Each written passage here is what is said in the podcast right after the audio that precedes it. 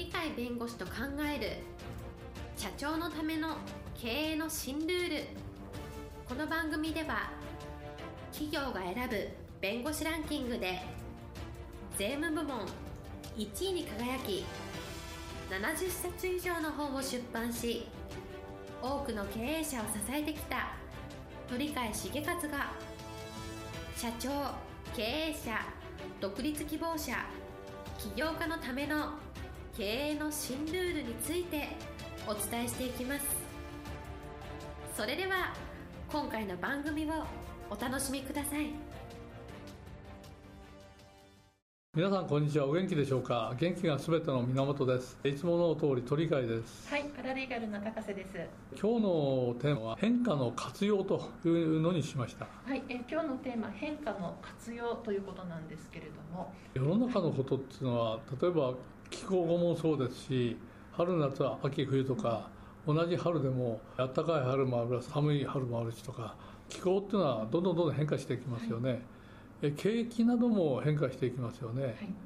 人間も心も変化していきますよね。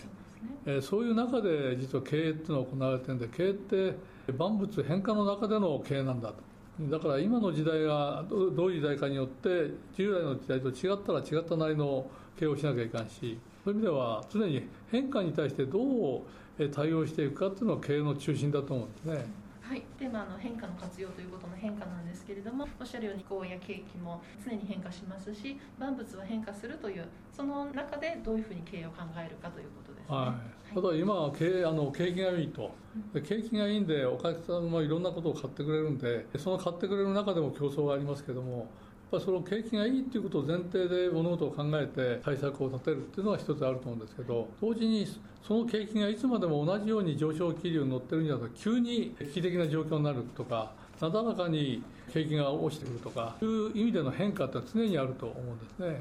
はい、プラスの状況もマイナスになることがあるし、まあ、逆にマイナスの状況がプラスになることもあるということね。そうですね、はい、それで上昇気あの気流に乗ってて、景気はいいっていうんで、いや、思いっきりこういうことやっても、財布の暇緩いから買ってくれるだろうと、それがうまくいかなかったりとかいう形で、常に失敗とか成功とかいうのは、どういう時には必ずありますよね。そういう形で失敗した、じゃあ失敗したから、どうそれを受け止めて、次につなげるのか、今、いい、すごくこの商品が売れてていいぞっていうんで、これ主力商品だとか言って、そこに集中して宣伝をして、お金つぎ込んで販売をして、先生が上げていった。でもそれがいつまでも続くかっていうとそうではないかもしれないねと。いうのは常にはらんでるわけですね。そういう意味ではいいものは悪くなるし悪くなるものは良くなるかもしれない。失敗は失敗で終わるかもしれないけど失敗を成功に導くこともできるかもしれない。今はなかなか困難だっていうのも困難もあとあのそれを乗り越えるとチャンスになるかもしれないしチャンスで思ってたのは実はチャンスが外れる場合もあるとかいうので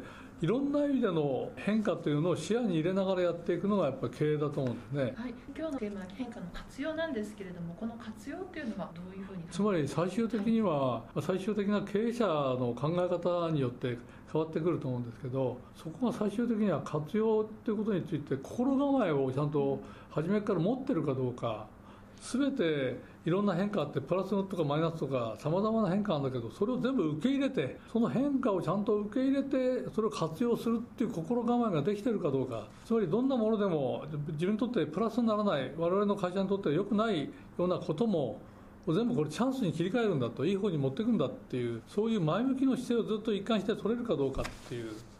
何かやって失敗するとがっくりくるとかねやる気が失ってくるとかそういうんじゃなくて失敗したら失敗した原因をつかんでじゃあ次のステップとして成長の方につなげていこうみたいなそういう常に前向きな発想で心構えを持って変化を前向きに受け止めるというそういうのがすごく重要じゃないかと思うんですね。例えばこうちょっと具体的なところで言うと今4月なんです。緊急事態宣言も出されましてこういう時はどういうふうに考え？一つは新型コロナのウイルス対策ですからなかなか政府も苦しくて非常事態宣言まで出したわけですけどそういうものとの戦いがあるからそれに対してどう対応しなければいけないかやっぱり従業員を自宅にいろんな新しい仕事の仕組みを作って会社に来なくてもちゃんと仕事ができるようにしようとそういう意味での対策っていうのはコロナ対策としてはあるんですけど同時にコロナ対策でいろんなことをやる過程でおいてこういう形で今までやってなかったけどコロナ対策でやってみたらこれの方がかえっていいんじゃないかとかさまざまなことに出会うと思うんですね。そこを活用するっていうのはやっぱり初めから変化を活用するって発想が持ってるところはこれはチャンスだと思うかもしれない例えばうちの法律認証っていうのはどちらかっていうとお客さんを呼びつけて遠方からでも日程を決めて来てくださいと。こちらの方が伺うっていうのもたまにあるんですけどどちらかというと来てくださいのが多くてそれで意外とお客さんと日程調整が大変だということがあったんですけど今度はこの新型コロナの問題が出てきたので新幹線に乗るのもどうかっていう問題が出てきたのでテレビ会議やろうよってなってお客様と大体テレビ会議今やろうとすれば用意がほとんどみんなできてるんでやれるようになった。やってみるとお客様来なくていいし日程調整簡単なんです、そういうことがあってこちらもやってみると従来だったら向こうの経営トップの人はなかなかうちの事務所に来ないで担当者をよこすことが多いと。ところがテレビ会議になると「いやお久しぶりです」とか言って経営トップが現れてくるとかいう形でした人も帰って増してくるというこれは実はコロナ事件がなければ私は対面するの好きなものなんでやるつもりなかったんですけどやっぱりそういう危機の状況の中で新しいことをやることによってやっぱり違ったものがやっぱり生まれるというのは確かなので悪いところばっかりじゃないよねっていう。それからもう一つあるのはこの新型コロナっていうのはリスク管理とか危機管理とか言われている領域の話なんで想定外のことですよねと。この想定外のことに対してどう対応するのかっていうのがあるんですけどこれについては意外とリスク管理みたいなものと危機管理みたいなのが混同していることが多いわけですけど分かりやすく言うとリスク管理どちらかと企業の損得の問題みたいな経済的な問題に重点があると。それに対してこの新型コロナの問題っていうのは人の生命に関わってくる問題ですよね。そうすると危機管理の方が緊急性が高いですね。経済問題だと後で対処するってこともよくあるんですけどそれでも選定の方がいいに決まってるんですけど新型コロナの場合には先手をいかに早くして感染をいかに最小限にして死亡しない人たちをいかに作るかみたいなそういうところだから緊急度が高い優先順位ちゃんと定めて優先順位をボンボンボンボン先手を打っていくと。無駄してもいいから先手を打ってダメであのダメなところ後で修正するみたいなそういうやり方を取らなきゃいけないんですけど日本のあの今までの経営もそうですけどそれが苦手。日本の行政も実は想定外のことに苦手でなぜかというと担当のいろんな部署があって担当の部署を全部統合してやんなきゃいかんっていう時に統合するところがないと官庁だとそれぞれの領域を持っててその領域のところばっかり主張する形になると緊急なものに対して対応策が出てこないというような調整に時間手間取るってのあるじゃないですか。ところが緊急度が高い人の生命や身体に影響するんだったらもう内閣府なら内閣府で全部統括していろんなところに指示出して